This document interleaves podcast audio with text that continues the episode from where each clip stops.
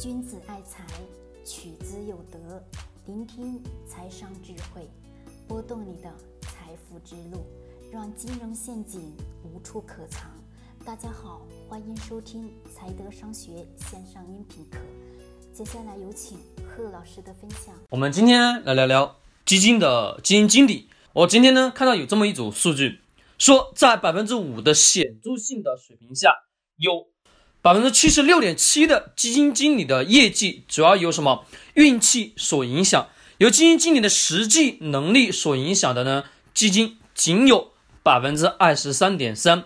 如若在百分之一的水平下，这一比例会将会呢降低到下一步的百分之八点七，而剩余的高达百分之九十一点三的。基金业绩主要是什么？由运气的因素所影响，跟基金经理的自身能力水平并没有说有太大的一个影响。其实我看到这种数据的时候，我并不觉得惊讶。为什么？因为我们中国现有的很多基金经理的投资能力的确并不是非常的优秀。从这些基金经理过往的业绩。以及从这些基金经理的从业经验，我们就能判断得到，他们的投资能力并不是非常强。其实，一个基金经理的投资能力，我们从哪里去看呢？就是从这个基金经理的从业的经验的年限当中。一般基金经理的投资年限长的，他至少经历过牛熊转换的一个周期，经历过牛熊转换周期的投资人。他至少对市场的把握，相对的对很多的这些初入市场的三到两年的这些基金经理的能力，肯定要强的非常多，要不然他也不可能把这碗饭给吃下去，这是投资当中的常态。相对来说，我们去看这个基金经理的业绩，我相信很少有人会仔细的去看这个基金以往的这个业绩会是如何。我们很多人总是看到的是什么？是。现在的这个基金基金的收益有多高？我们总是在不断的追这种涨，看到这个基金经理的短期的三到五个月的业绩好像还不错，那么疯狂的去购买。其实大家可以去做一件事情，什么呢？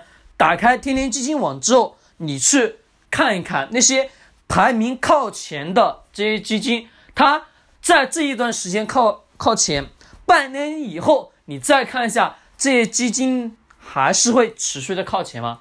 基本上当中有百分之九十以上的基金就慢慢的、慢慢的靠后了。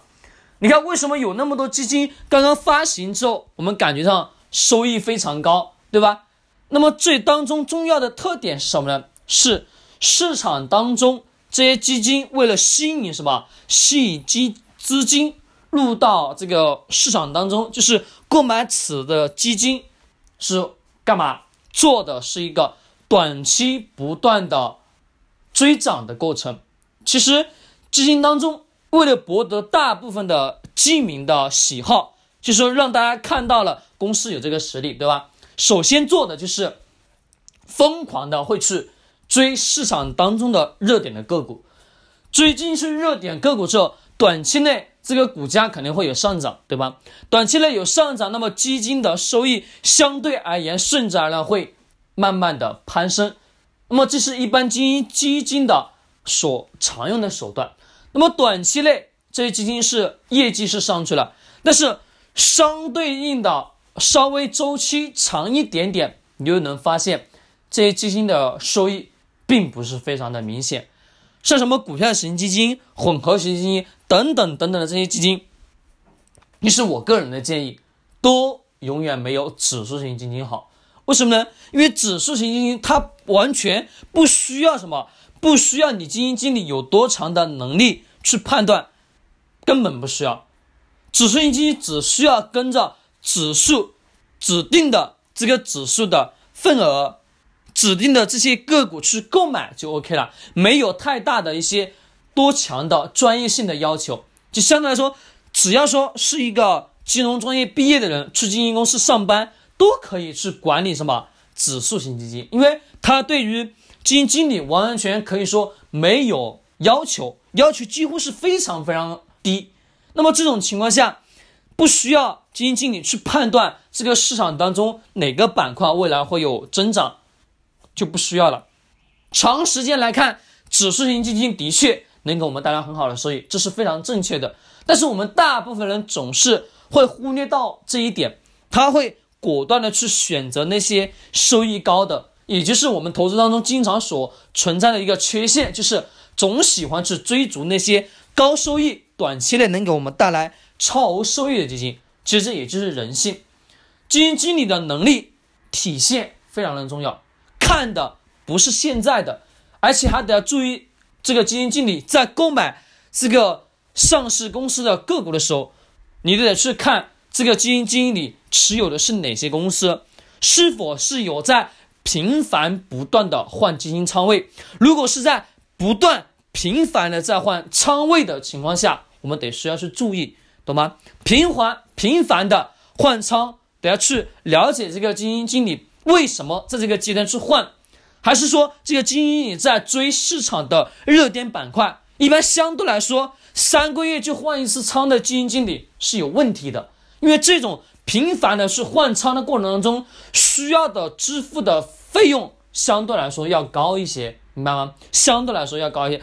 再还有一点，一个基金经理他的投资抉择，他的投资决策，在不断的频繁更换的过程当中，说明基金经理的投资能力就已经体现出来非常薄弱。这当中呢，还需要注意一点是什么？是。得要去看这个基金经理是否重仓哪一个板块。如果说这个基金经理重仓的是一个大的板块当中的一个龙头企业，我们等下是需要去注意这个龙头企业未来是否是会有大的这个空间，就是说这个行业未来是否还具有超高的增值空间，这个行业是处于高速发展阶段，还是已经到了非常成熟的阶段？这个时候我们得要去。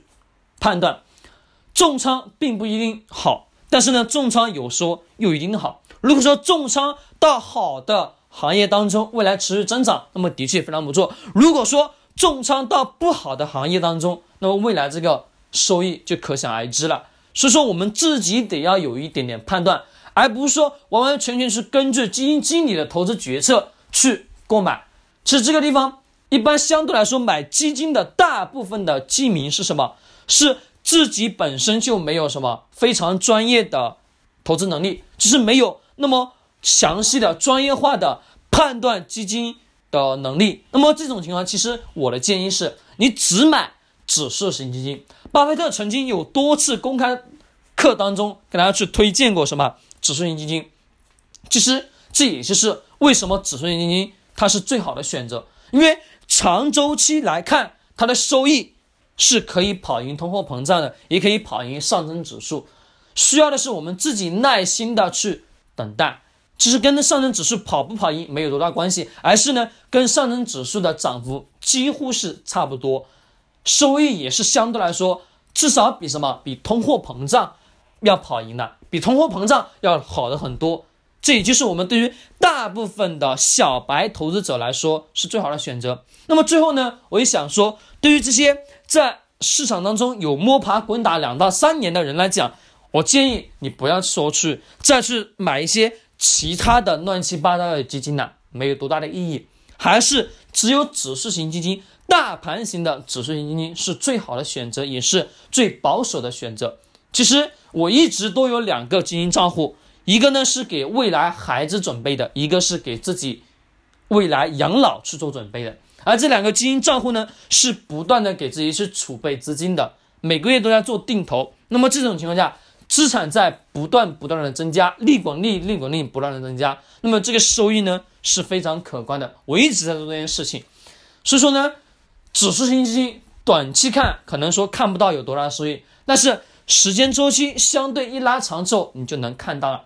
什么其他的股票型基金，还有什么混合型基金，还有 QDII。KDL 克 KDL 基金，还有什么什么乱七八糟的基金，这些基金其实没有说有多大的投资意义，因为大部分的最后几乎上都跑不赢什么通货膨胀，也跑不赢大盘指数，所以说我们首选的还是指数型基金。好了。今天又跟老妈子似的，跟大家是啰里吧嗦讲了这么多，那我希望呢对你能也能是有帮助。君子爱财，取之有德学财商就来财德商学。